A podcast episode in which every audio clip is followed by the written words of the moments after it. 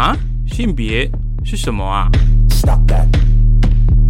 就是讲那个男生女生嘛。感觉应该是健康教育吧。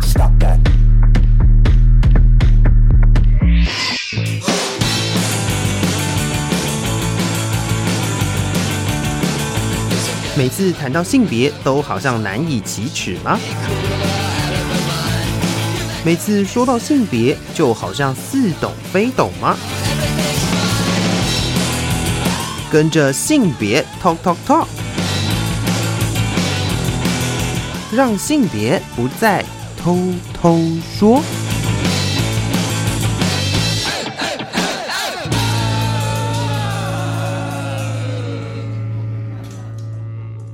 Hello，各位亲爱的朋友，欢迎收听性别 talk talk 我是米娅。在今天的节目里面呢，我想要跟大家聊一聊最近去看了一部蛮有趣的电影。然后呢，嗯，我们这一集节目呢，也要邀请跟呃电影蛮有关系的，应该说专家吧，好，我们就称他为专家好了。就是邀我去看这一部电影的好朋友，那他同时呢，也是呃另外一个我们呃就是在做。跟电影相关的 podcast 节目的一个非常重要的主持人啦。好，那今天就呃谈一谈这个呃从吸血鬼特助拉斐尔、雷菲尔，或者是随便你要怎么叫他。好，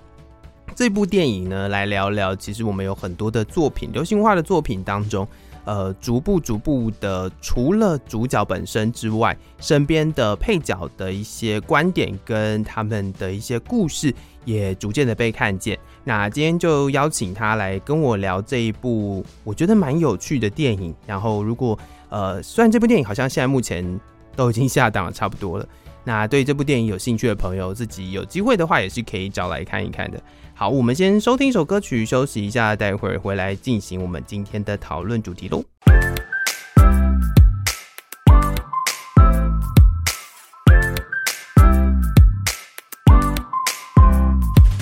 各位亲爱的朋友，我是米娅。今天我们在节目当中为大家邀请到的是我的好朋友，同时也是看电影学历史的主持人伟杰。嗨，大家好，我是伟杰。嗨，你为什么听起来精神那么不好？因为就是被我拉来录节目，是一个冗长的上班日，It's a long day。好哦，好哦，好哦。呃，因为呢，你前一阵子把我拉去看了一部我自己觉得蛮有趣，而且实际上也蛮有趣的一部电影啊。这部电影叫做《吸血鬼特助雷菲尔》，然后就想说找你上节目来聊一聊这部电影。嗯，那这部电影我觉得可以先从就是中文的译名开始聊起好了。嗯雷菲尔这个角色其实，呃，应该说他的英文的片名就叫做雷菲尔而已，就是雷菲尔。对对，但是为了要让大家更理解雷菲尔是一个怎么样的人，所以他就在前面加了一个吸血鬼特助。对，其实这个是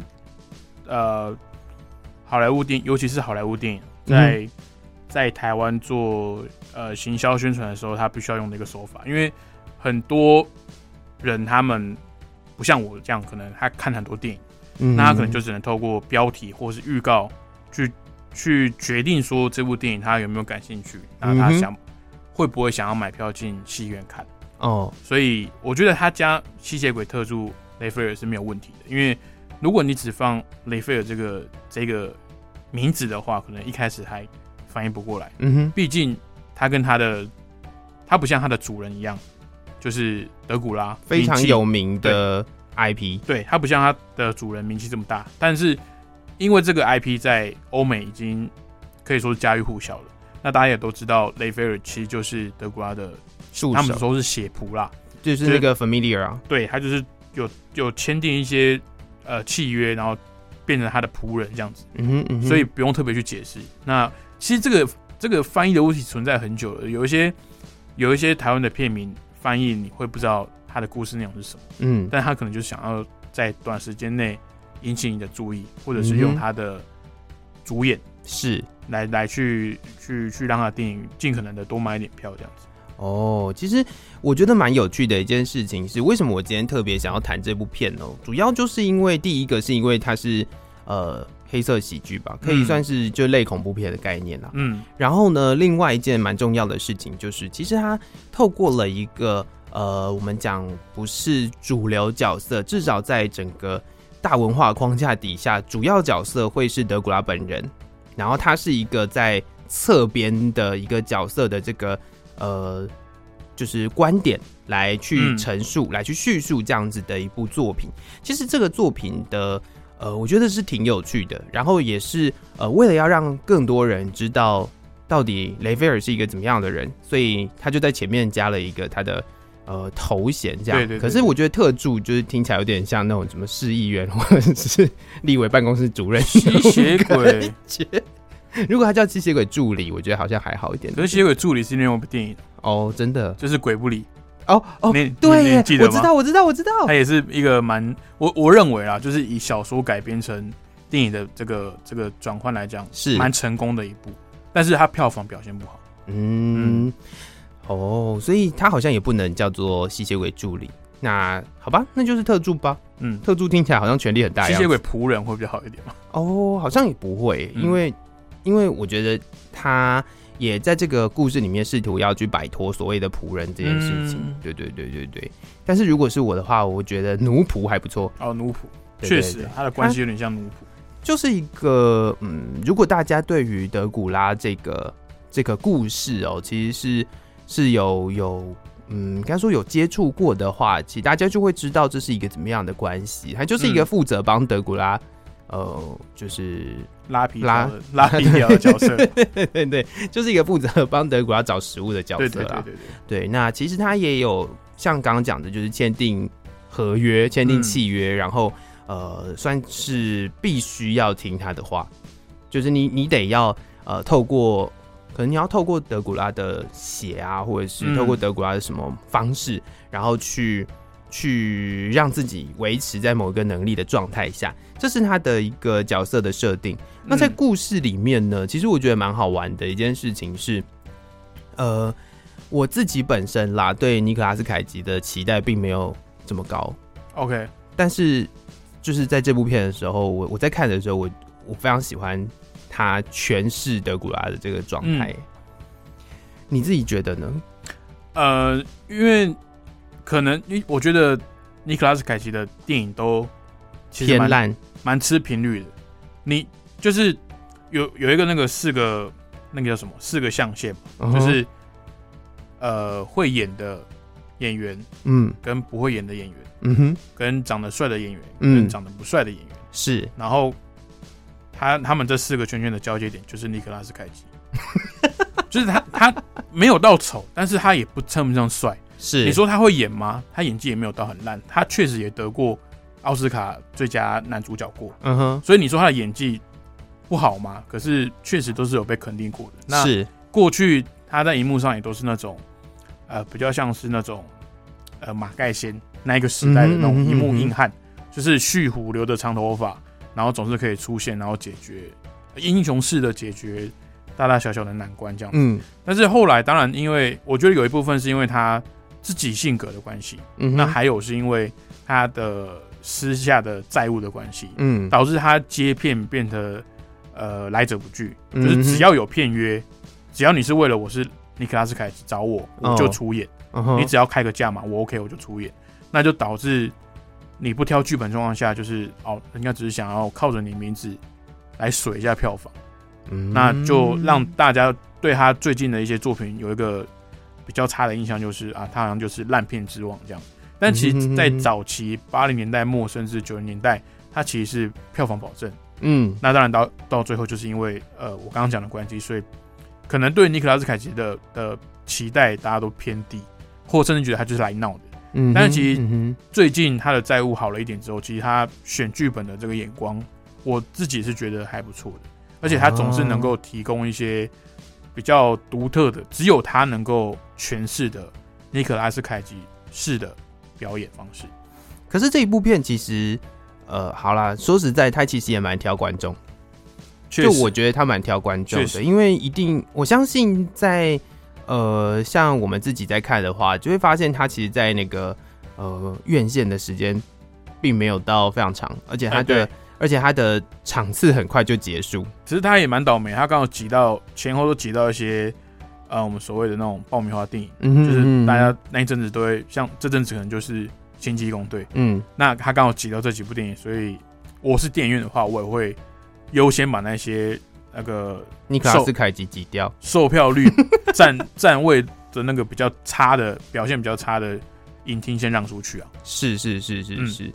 其实这部片我觉得蛮有趣的是，我自己本身我不会是冲着呃尼克拉斯凯奇或者是或者是主角，那个男主角叫什么名字去了？我其实有点忘了。也是尼克拉斯凯奇啊？没有啦，也是尼克拉斯啦。对对对对对，我忘记我忘记他的名字了，但是就是我不是冲着就是呃就主角是谁演的这件事情去的，我其实比较偏向是去呃去看看就是雷菲尔这个角色的。的一个观点，然后他想要陈述什么样子的一个故事，嗯，对。然后没想到，其实我觉得他整个在氛围、在节奏、在很多很多很小的细节上面，我觉得他做的蛮不错的。嗯，我个人觉得啦，就是可以让大家在一个很轻松快乐的的氛围里面去理解一些，就是可能之前没有之前没有想过的事情，或者是说。呃，去去聊一聊这个，呃，在主角身边的，通常是主角或者英雄，甚至不是英雄，就是一个很重要的一个角色的旁边的那一个人，协助者或者是好奴仆的这个人的观点，他们两个的关系是怎么样？嗯哼，对，所以我觉得这是一个蛮有趣的一个，呃，算是可爱的作品了。嗯，呃，我刚刚讲到的那个演员叫做尼可拉斯霍特。那他可以说是蛮著名的绿叶啊，包含在之前的呃这个 X 战警里面，我们饰演那个野兽，野兽就全身蓝色毛的那个，对对对对对对对。他他演过蛮多作品，但其实都不是有太太太大的戏份。那有主角的，就是我有印象的是僵尸哪有那么帅。哦，是是他在里面饰演一个呃爱上人类女孩的僵尸。好，那讲回这部电影，我觉得像就是刚刚米娅所讲的，就是他他很有趣的是利用德古拉这个经典的吸血鬼形象。嗯，其实大家都或多或少都对吸血鬼有个概念。是是那是，他不用再重新介绍德古拉，是他透过雷菲尔，也就是这个吸血鬼德古拉的的这个助手的视角去介绍。好，大家都知道吸血鬼嘛，那我来告诉你吸血鬼的助手。做了什么事？他他要干嘛？或者是他他他平常的心他的心境是怎么样？他的心情是怎么样？因为他明明知道他诱拐诱骗的这些人是要拿去呃骗回去给他主人享用的，被吃掉的，是或是被吸干的。那他自己的心理过呃心路历程又是怎么样？因为他以前也是也是人类，是那他现在卡在刚好是他不是人类，但是他也不是。吸血鬼，嗯哼，他卡在这个道德的这个模糊的灰色地带，然后他把时间一路延续到了现在，嗯，二十一世纪，就是假设德古拉从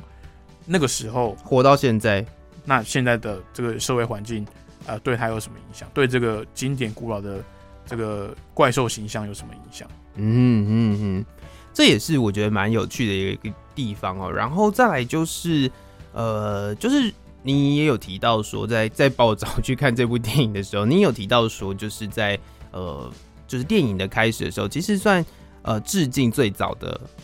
德古拉嗯的电影。嗯、对对，呃，说致敬，它基本上是完全复制。嗯哼，它包含一些一些敬畏啦，然后呃呃角色的衣着，还有当下的一些布景，嗯嗯嗯基本上呃大家去 YouTube 上面去查呃德古拉的电影。最多跳出来的结果应该是一九三一年的的同名电影，就叫德古拉。嗯，对。那当时呢是呃，他的主角是有一位匈牙利裔的美国演员，嗯，去去出演的。那其实这个演员他对于英语就会有一个口音，有个腔调，所以他虽然说针对剧本他需要念出来的台词他已经有去练习过了，可是他还是会有一个。自己独特的一个一个一个节奏，嗯哼，包括节奏也是，不只是腔调，他讲话那个分割的点都跟一般人不一样，所以这个角色的演出也变成后来只要德古拉出现哦，你你要你要叫吸血鬼 OK，但是如果你要自称为德古拉，你讲话就是一定要要一定要这样子怪腔怪调的，嗯。就是包含可能大家小时候有看过的芝麻街的那个吸血鬼伯爵，就是教大家算术的那个、嗯、哦，他他讲话其实也是那个那个样子，就是你好像讲话不那样子就不德古拉了。那稍微聊一下一九三一年这一部这一部德古拉的电影，它其实是环球影业的第一部有声音的恐怖电影。哦，在这个之前，嗯、在这个之前，要么是无声电影，嗯、要么就是它的内容并不是恐怖的，有声音，嗯、但是它不是恐怖类型的。嗯，那大家要想一下，呃，最近你进到戏院或是在任何串流平台上面看恐怖电影的时候，被吓到的点会是它的表现还是音效？我相信很多现在廉价的那种惊吓点都会使用音效，嗯哼，来来来刺激观众的感官。对，但是其实，在一九三一年，他第一次推出德古拉这一部。啊，怪物电影的时候啊，当然后续有狼人啦、啊、木乃伊等等。嗯哼，嗯哼。那德古拉是最早的。嗯，那其实当时他有声音，反而让观众更注意去看这部电影。是，但是它的节奏其实很慢。嗯，你去看那部电影，那个时，我觉得那个时代的电影应该都是属于对，就是节奏很慢的。所以当德古拉在移动的时候，他没有脚步声，所以那个时候他是有声音的哦。所以观众是期待有声音的，但是他就是可能。慢慢的接近，然后你会突然被一个雷声打到的那个音效给吓到，哦、或者是他突然讲了什么话给吓到。Uh uh huh. 所以那个时候为什么那么多人一直到现在将近快要一百年了，大家还是对这个版本的德古拉这么有印象？就是他是第一个有声音的德古拉，嗯哼，他是第一个有声音的吸血鬼，所以一代一代这样传下来，人们对有声音的形象德古拉就就是长那个样子。嗯，而且很有意思的是，那个演员他是出生在罗马尼亚。嗯，德古拉的原型就是在罗马尼亚的一个一个一个城堡的出现。嗯，对，所以我觉得这个演员呐，我觉得他虽然说后来的演艺生涯就是受限于这个角色的关系，所以没有太显著的其他发展，但他影响了后面的所有德古这一个形象设设立之后呢，再也没有人可以超越他了，不会有比他更好的德古拉了。你所有后后来的演出都是在致敬他。那 Luke Evans 呢？哦，你说二零一四年那个 《永昼传奇》，我们我们还有，我以为我们不会讲那部电影。好，可是我觉得他就是帅啦。对啦，他就是他就是，所以你看哦，光我们刚刚这样这样这样聊好几个，就是呃经典的那个德古拉形象，就就好几部电影的，是，但是最 original 的、最经典的。就是 O G 的，还是这个一九三一年的版本？没错，所以我，我我很欣赏，呃，今年推出的这个电影。你看一九三一年到二零二三年，将近一百年的时间，他们还是呃，剧组还是选择去尊重这个最原始这个始祖的德古拉的电影作品。呃、对，就是在大荧幕上这个形象，然后去复刻了这个呃一九三一年的这个开头这样子。好，那我们跟。呃，电影的部分就是我们聊德古拉的部分呢，先谈到这个地方，先听个音乐休息一下。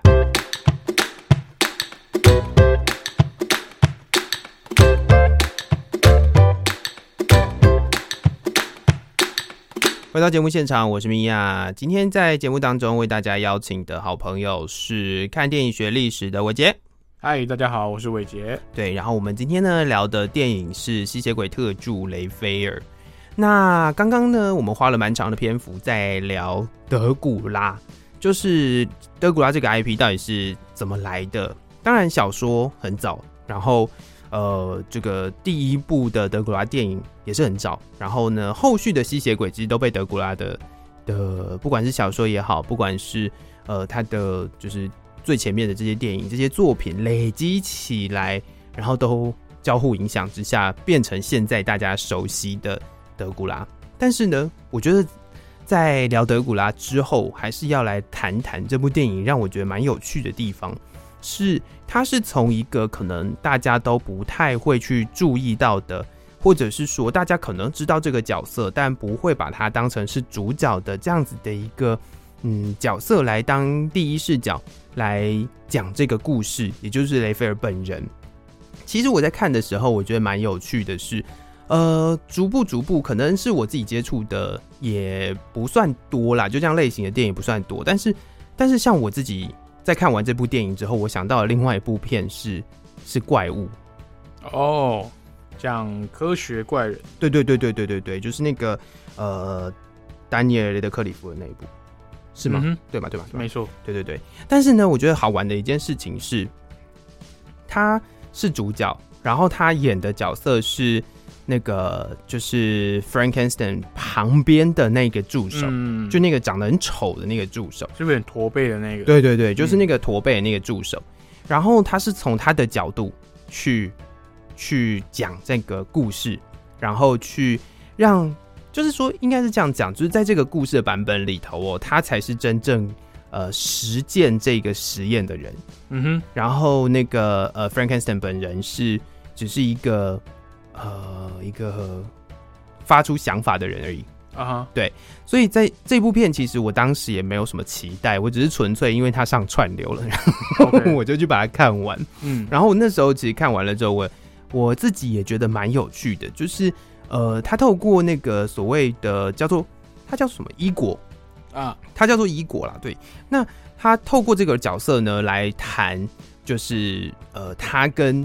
那个 Victor Frankenstein 之间的一些关系。嗯，对，其实就有一点 echo 到我们今天谈的这部电影。不过有趣的是，呃，这一部叫做怪兽，我们中文就是翻译叫怪兽的这一部怪物，不是怪兽，怪物的这部电影呢，它的英文片名叫做 Victor Frankenstein。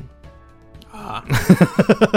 就它的英文片名还是就是 Frankenstein 本人这样，嗯，就是他跟那个 Renfield 不太一样，嗯，就是他他的英文片名还是这个，但是他的呃中文片名就把他名字给盖过去，嗯，叫做怪物这样子，所以我觉得也是一个蛮有趣的，呃，算是翻译上面的一个观点啦，嗯嗯嗯，其实我觉得。这种呃，这种电影好像越来越多了。嗯哼，因为呃，可能很多听众不知道，现在美国正在经历呃编剧的罢工潮，是，所以有很多的呃一些片商固定合作的一些写手就出走，甚至就是罢工，我不写新的剧本，除非你给我们更好的工资。那在这个状况下呢，会导致什么状况？就是他们会想尽办法把以前的东西拿出来翻拍，嗯哼，以前一些经典的故事。哦，或者是呃，甚至是自己的故事，像最近的呃小美人鱼啊，还有温蒂与小飞侠吗？对，就是这些故事，嗯嗯、他们之前是动画的，那他们把它真人版再重拍一次，那其实故事大同小异。那我觉得改编作品，我完全没有任何意见，不管是改编自卡通，现在不能讲卡通，现在讲动漫，动画。对，动画、动画、动漫。或是改编自小说，甚至改编自呃游戏，嗯，或者是玩具，像变形金刚就是改编自啊、呃、玩具的这个一开始是动画，然后后来变电影。是。那我对这些我对这些 IP 的改编没有任何的意见，但是我觉得你要改编，你必须要加入一点呃自己电影的灵魂，因为毕竟小说还是呃漫画也好，这些平台跟电影的格式是不一样的，没错。那你要加入自己的想法。那像我们刚刚提到的雷菲尔，或者是呃米娅提到的、呃、怪物，怪物他们其实都是用经典的 IP 哦，经典的这个怪物形象，或者经典的电影，重新诠释了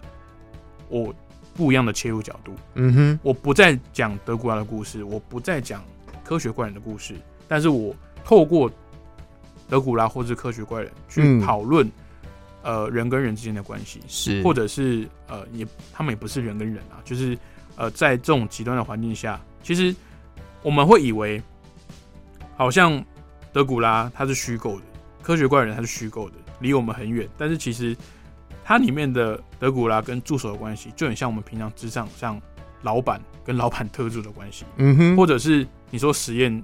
实验，呃，一个把尸体拼凑起来，让他试着让他复活的一个这么高风险的实验。不就是很像贾博士跟他的朋友在做的事情吗？其实，呃，我觉得这个部分哦，嗯、就是提到，就是雷菲尔他这一部片里面一直不断重复的叫做关系成瘾这件事情。嗯、对，就是呃，不健康关系，关系成瘾，或者是有的人就是在心理学上会称它为依附关系啦。嗯，就是依赖或依附关系，在这样子的一个关系之下，到底呃这个。这个互动应该要怎么样来进行？我觉得是蛮重要的一件事情哦。这个这个其实可以带到，呃，我觉得在很多的情感问题嗯，因为依附关系一开始呢，其实不是所谓的呃主管跟下属之间的关系的研究，而是情侣关系居多。嗯，就在讨论到底大家的呃情感教育，或者是呃如何去嗯怎么讲去理解这个依附的关系。嗯，然后在呃雷菲尔的电影当中，其实谈蛮多，而且他甚至呃实际上进入了一些可能互助会。然后去理解很多人不同的呃关系成瘾或者是依附关系的一个嗯可能经验吧。对，透过这样子的一个经验，其实可以可以让呃我们在可能你在吃这个剧情的同时，也同时的去理解他所要讨论的这个依附关系。我觉得这是一件蛮有趣的事。这其实也就是电影带给我们呃所谓的文化上面的教育意义。因为其实呃，电影的剧情里面有很大一部分的占比是在讲这种呃呃心理成长的互助会，是就是呃在欧美地区比较盛行这种东西。当然，嗯哼，呃，台湾也有，但是它的普及度相对没那么高。是，所以他们可能会有各种的宣传单贴在电线杆上面，然后可能说你可能有什么问题的话，你可以到哪边，然后我们有一个一个团体可以互相的聊聊天，互相的帮助这样子。那他在里面呢，就是去参加了一个呃关系成瘾的互助会嘛。那其实透过里面的一些算案例嘛，就是互助会的成员们他们在分享的时候，其实很多的状况是我们现在生活周边都很常见的，不管是情侣还是呃夫妻，或者是呃雇员跟呃雇老板对对对对关系，资方跟劳方的关系，就是我很讨厌这份工作。可是我不能没有这份工作啊，是。然后我我我我只能就是透过抱怨或是怎样，或者是我很讨厌我的另一半，嗯哼，可是我好像又不能没有他。嗯，但等他跟我说很诚恳的跟我道歉，或者说哦我不能没有你的时候，你又心软了，你又放不下，你又觉得哦我们就是必须要在一起的，嗯，那就是刚刚米娅所提到的呃成瘾关系，或者是呃依附关系，依附关系就是不健康的一个一个。一个依赖的程度了。其实我觉得依附关系有一个很重要的核心价值哦，这个核心价值是依附关系是你必须要透过另外一个人的肯定来达到自己的价值感。嗯，这件事情蛮重要的。为什么呢？因为在现在哦，其实我们常常会呃会有很多的人开始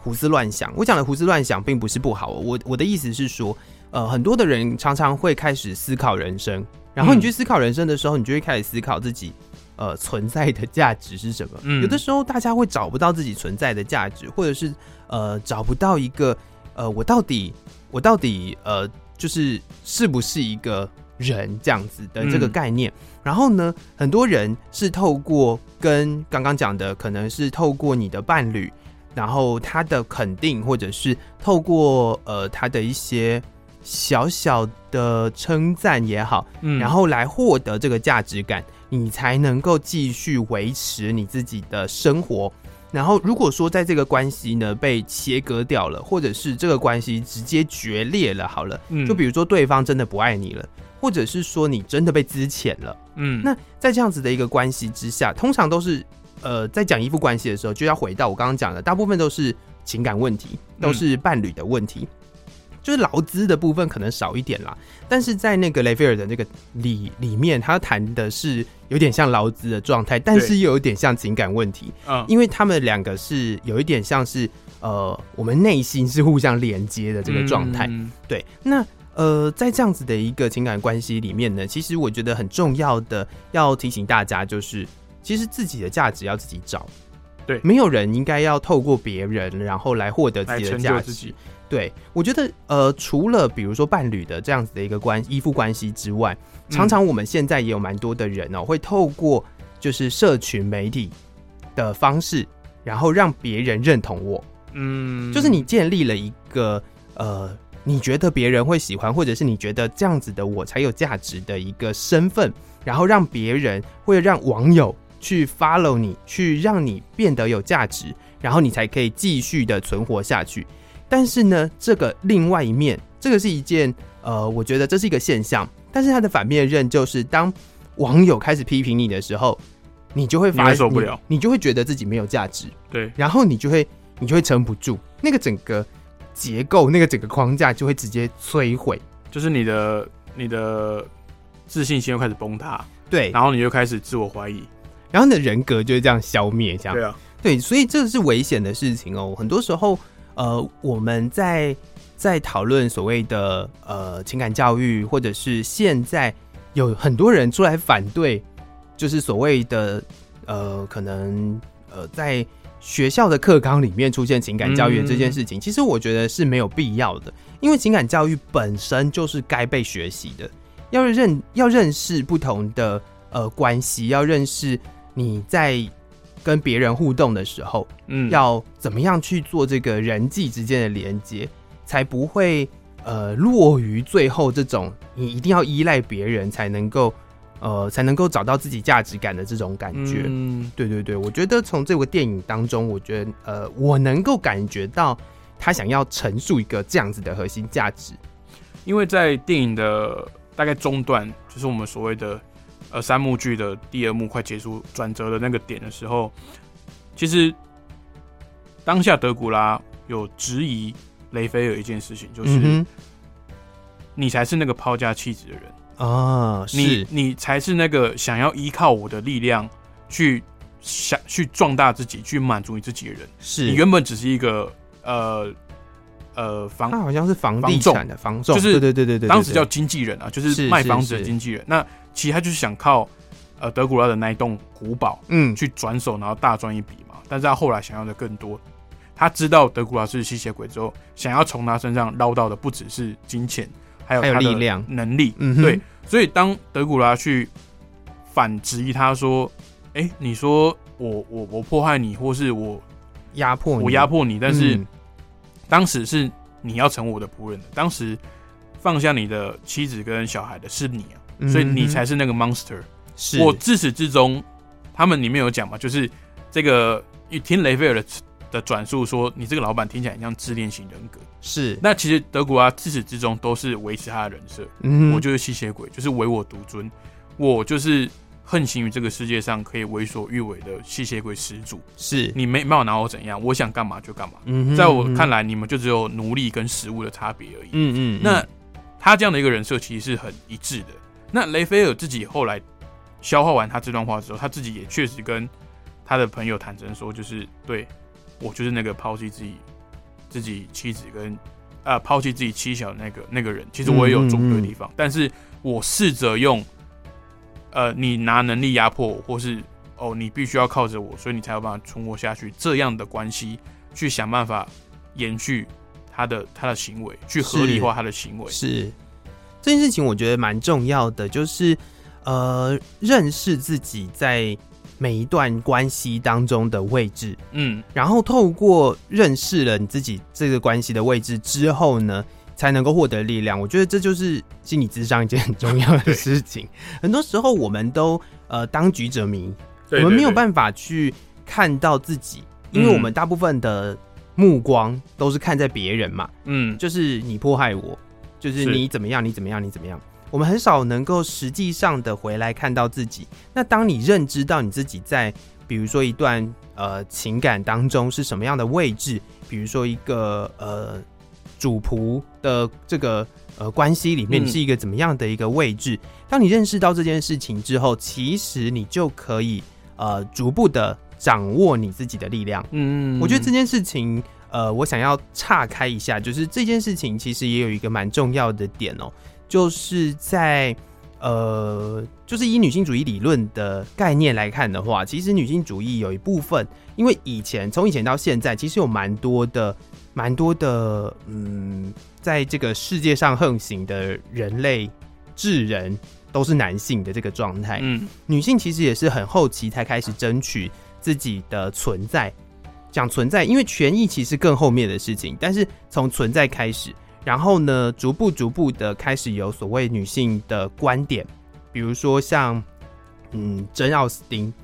她的小说就是以女性观点出发，她的主角就都是女性这样子。对，所以呃，我觉得这个东西是慢慢慢慢慢慢的到现在，然后可以透过这些作品，可以透过呃，可能像雷菲尔这样子的一部作品，它是一个喜剧形式呈现。但是它其实也有一很深刻的呃人际关系也好，或者是在这个呃我们讲的精神，应该说什么心理、精神健康嗯这一块，其实它也有放进他想要讨论的议题，我觉得都是一个蛮不错的，嗯，我算是一个蛮不错的做法啦，这样可以让大家比较容易吃进去。对，因为呃，在刚刚我说的转折点那个地方啊，我不知道米娅还记不记得，就是当下德古拉在质疑他嘛，嗯，但其实雷菲尔是有能力的哦，他是有超能力的，只是当然没有像德古拉这么厉害。但是当下他他抓着一本类似心灵鸡汤的那种自我成长的书籍，嗯、然后试着像就是把那些话念给他听，有点像。在用，因为在用圣经的感觉，是是，用圣经在驱魔的感觉，就是是是是。我现在有这个力量了，然后我拿这个东西，我抓着，然后我反复的附送，反复的用这这些东西，试着想要打垮我心中的的的那个魔鬼，是对。但是他其实没有想到，力量是掌握在自己手中。嗯、就像片尾这边跟小小爆了也没关系，因为大家可能都知道这个剧情走向会怎样。就是他最后还是用他自己的力量，想办法去去扳倒。德古拉，嗯，其实力量一直都在他这里，并并不是因为说这个力量是谁给你的，或是是是我是主从关系，所以我就一定要服从谁。而且这个这件事情，就是力量是自己原本就拥有这件事情，其实贯穿了整部电影。对对对，就是他在那个互助会，他一开始接触互助会的时候，就一直在重复这件事。对，因为哪怕你有再多的力量，你不用在争取自己的身上，那也没有用。嗯、你。从头到尾，从他的这个转变，从一开始他使用能力就只是为了帮他的主人带回食物，到他最后使用能力是为了夺回自己的的人生，夺回自己的生活，这一点转变，其实就是呃，他整部电影的一个一个一个核心在。好的，聊到这里，先休息一下，再听一首音乐，待会儿回来。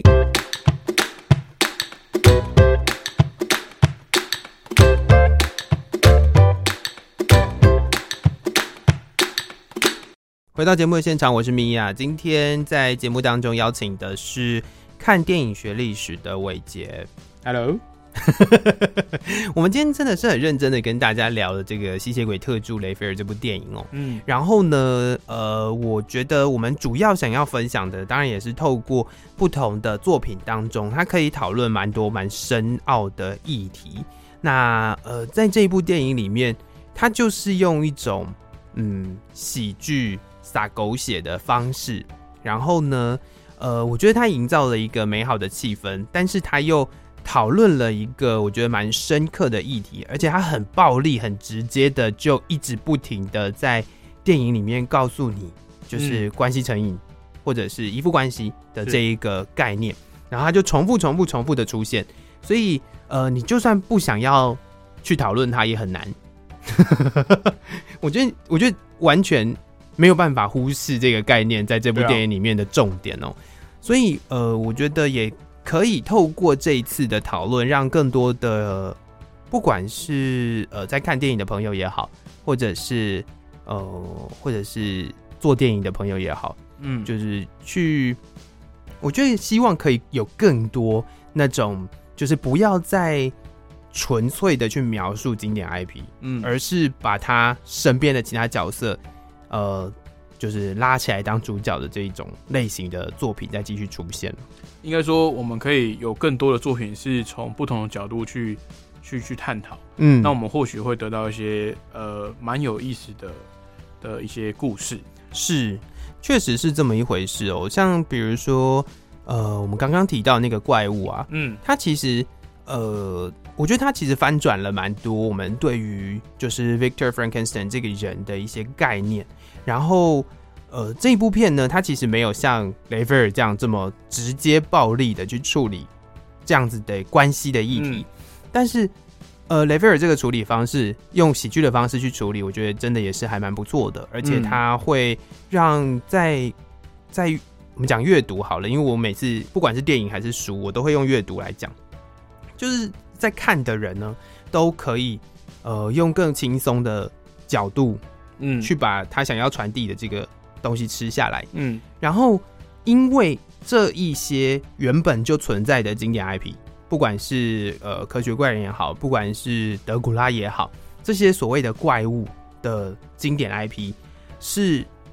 原本就存在的，而且它是有、嗯、呃非常隽永、非常严谨的小说跟其他延伸作品存在的一个状况。所以，假设你今天真的要透过这个其他的角色，就是你在这个小说里面随便再拉一个角色出来去谈这一个人的时候，其实你的那个故事的深度跟你的那个。整个嗯，我们讲电影或者电影作品也好，或者是另外在创作小说也好的这个呃故事的那个厚度，其实是够的。嗯，我觉得这是蛮重要的一件事情，因为他这些角色都是有有有这些历史渊源去去堆积的。是，所以其实你看雷菲尔，他根本不用从头到尾去跟你解释吸血鬼是什么东西，然后也不用去跟你讲说他怕什么或者他能力是什么。嗯，当他使出来的时候，我们并不会去质疑他说，哎、欸，他为什么可以这样？他为什么能那样？因为他是吸血鬼。那我们就因为他是德古拉。其实你改编的难度并不高，但是就是取决于你要从哪一个角度去切入。那我觉得雷菲尔会对我来讲啊，对我来讲，雷菲尔会呃，watchable，就是 可看的，就是它不是一部过目即忘的电影。嗯，当然你可能会觉得说他用呃用这种黑色喜剧的调调去包装，你会觉得有点草率，但是。我觉得他把主轴抓得很清楚，再来他没有把自己看得太严肃，是他没有要去讲什么大道理，或者是我要把这部电影弄成一个什么属血的大档，他完全没有这种准备，嗯他就是一个小成本的的的的电影制作，那他把他的主轴抓得很清楚，就是去探讨我们的这个关系成瘾，然后其实，在先。呃，其实，在早期的他们的预告片也好啦，这个海报也好，其实都看得出来，他们完全是抓了主轴在打的。他并没有把它变成是一个哦，我就是来卖吸血鬼的。嗯哼，而尤其是吸血鬼，他本人又又不是一个什么帅哥，搞不好今天找尼克拉斯霍特来演吸血鬼，都还比较有吸引力。那他找了一个尼克拉斯凯奇，一个非常难定义的一个男星，但是。他又诠释的很好，是。每一幕他出现在呃雷菲尔这一部电影的的部分都很棒，他都有各自的一个，他有他自己的诠释方式。那在致敬早期演员的同时，他又没有忘记他自己的那个没有失掉自己的风格，是，所以我觉得这个是很有意思的一部一部一部电影啊，也可以推荐给大家。而且我觉得蛮好玩的是，他也掌握了其实这一部电影就是